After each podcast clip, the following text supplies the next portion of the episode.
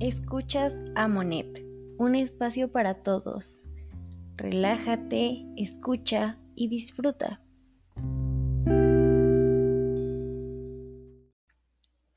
Hola, ¿cómo están? Yo soy Amonet y este es mi primer episodio.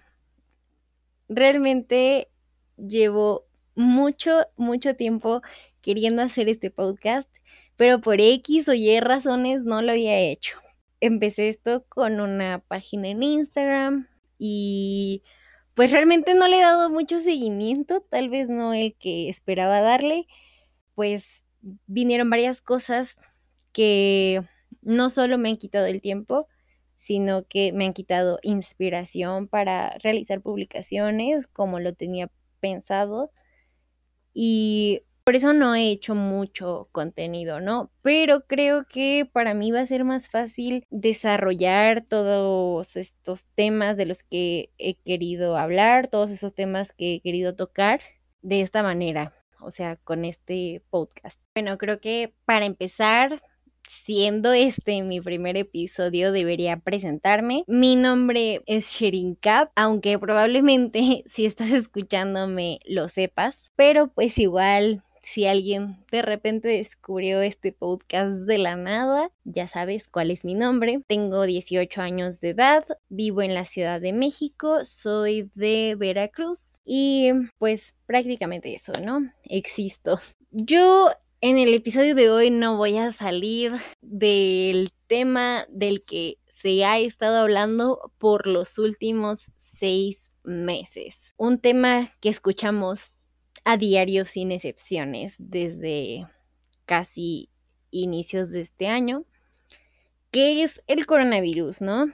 Y la pandemia y la cuarentena y el ya no aguantar más estar en casa yo les voy a contar mi experiencia, el cómo he sobrellevado ciertas situaciones por las que he pasado en estos meses y pues sí prácticamente cómo he vivido esto, ¿no? Quiero remarcar que yo soy de esta generación que estuvo en bachillerato del año 2017 al año 2020, la cual dicen por ahí está maldita. Yo no sé si está maldita, pero nadie puede negar que fue una experiencia muy diferente a la que han vivido otras generaciones el hecho de haber entrado al bachillerato y unas semanas después haber vivido un temblor tan fuerte como el del 19 de septiembre. Y después, cuando estamos a punto de salir, pasamos más de la mitad de nuestro último semestre en casa gracias a una pandemia por un nuevo tipo de coronavirus.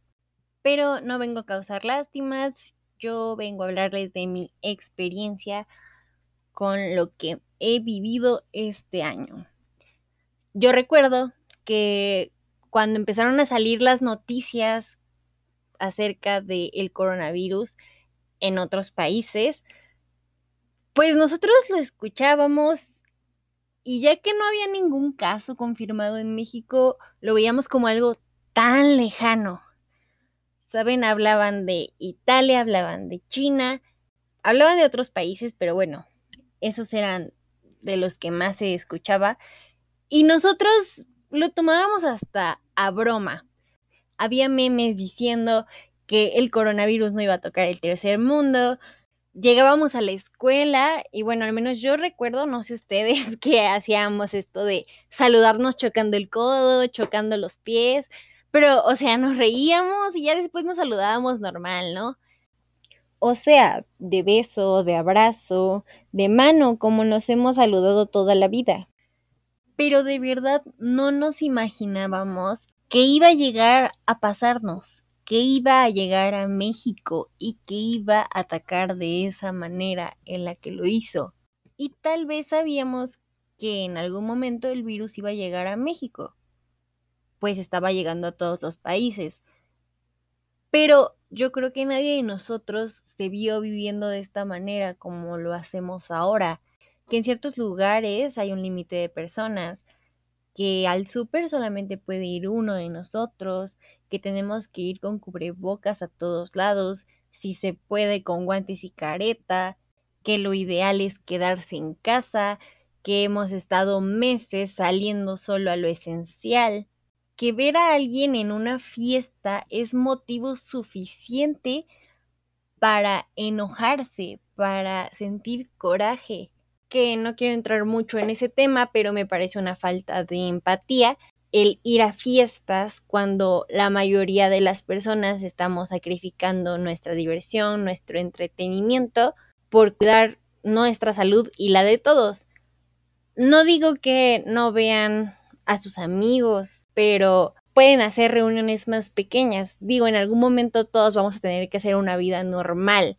Normal entre comillas, tenemos que tomar ciertas precauciones que antes no tomábamos, pero no es lo mismo ir a una reunión con cinco personas, hasta diez personas, que ir a una fiesta de 100, 200, 300 personas.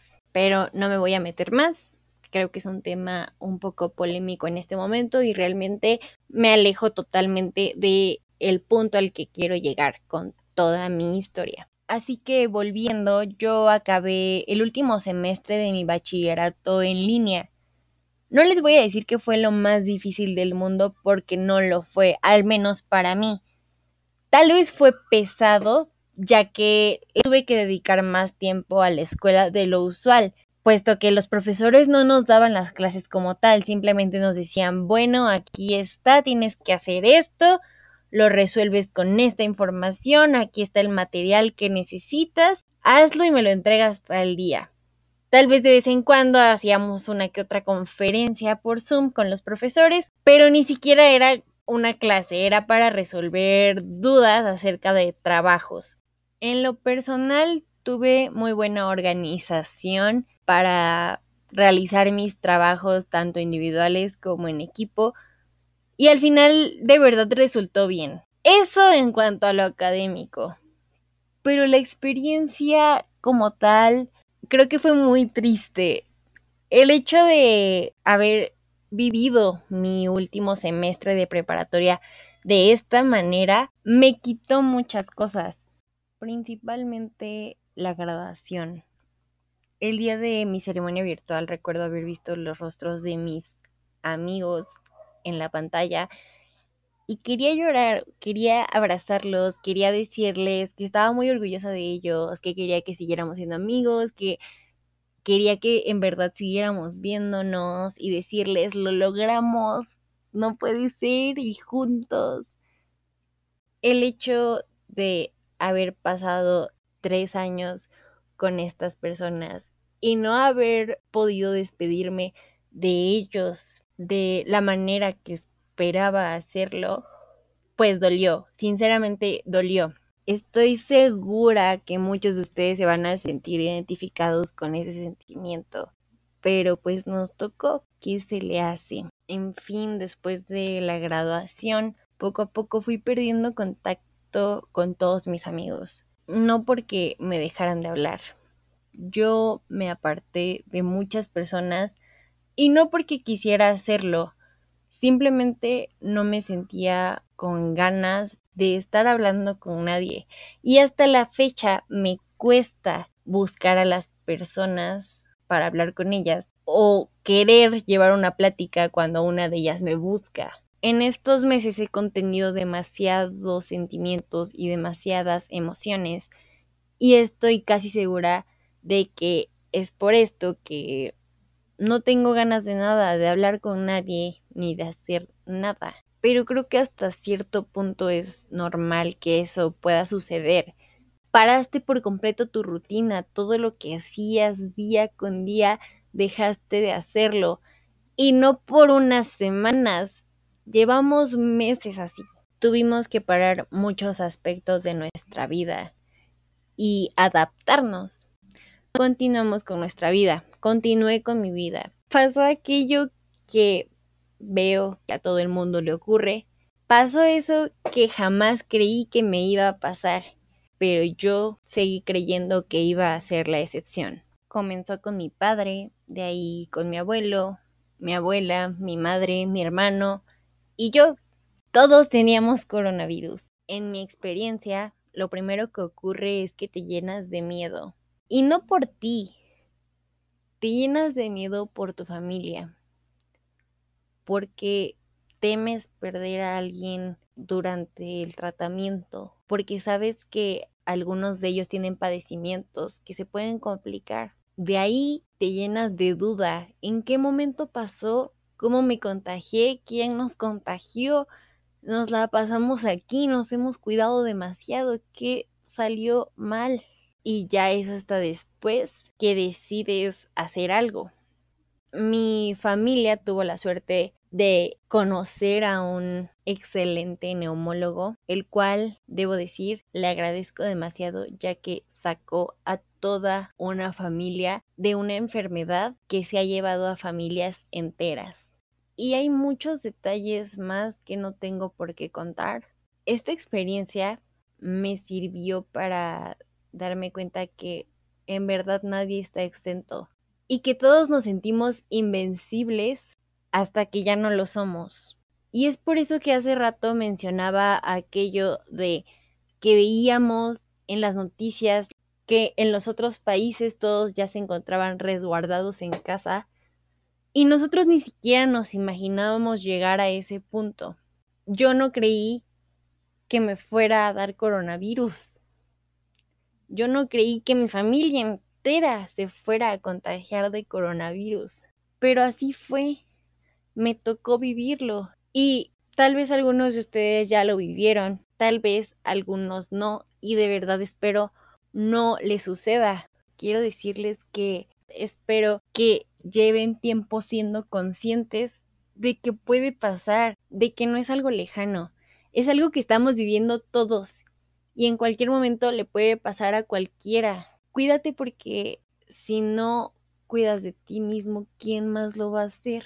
Esto que estamos viviendo no solo nos enseña a tomar medidas de higiene y a prevenir enfermedades, nos enseña que somos humanos, humanos a los que les suceden cosas día tras día. Así que si te digo cuídate, no me refiero solo a que te cuides físicamente, porque yo me cuidé físicamente para no contraer este virus. Y aún así lo contraje. Pero todas aquellas emociones y sentimientos que tenía ya contenidos de por sí por estar en cuarentena, crecieron en mi cabeza y cada vez me atacaban más y más fuerte desde que fui un contagio más en la pandemia. Así que cada que tengas la oportunidad de escuchar algo como esto, la experiencia de alguien que ha pasado por algo por lo que tú no has pasado aún, prepárate siempre mentalmente para pasar por todo aquello de lo que no estás exento. Cualquier cosa que le haya pasado a alguien más, te puede pasar a ti en cualquier momento. Si tú vives sintiéndote superior al resto, el día que te llegue a pasar a ti aquello que jamás creíste que te pasaría, esa superioridad se va a convertir en inferioridad. Y digo, yo no soy psicóloga, esto es bajo mi propia experiencia y lo que he visto con otras personas que han vivido experiencias similares a las que yo viví. No se trata de vivir con miedo, simplemente se trata de ser consciente la mayor parte del tiempo. Yo soy Amonet, espero te haya gustado el episodio de hoy. Dale seguir a mi canal en Spotify, sígueme en Instagram como xyz.amonet. Por ese medio recibo comentarios, recibo sugerencias, todo lo que ustedes me digan me sirve. Y me despido. Muchas gracias por escucharme hoy. Si te gustó, quédate atento a mi cuenta de Instagram y vuelve la próxima semana para un nuevo episodio.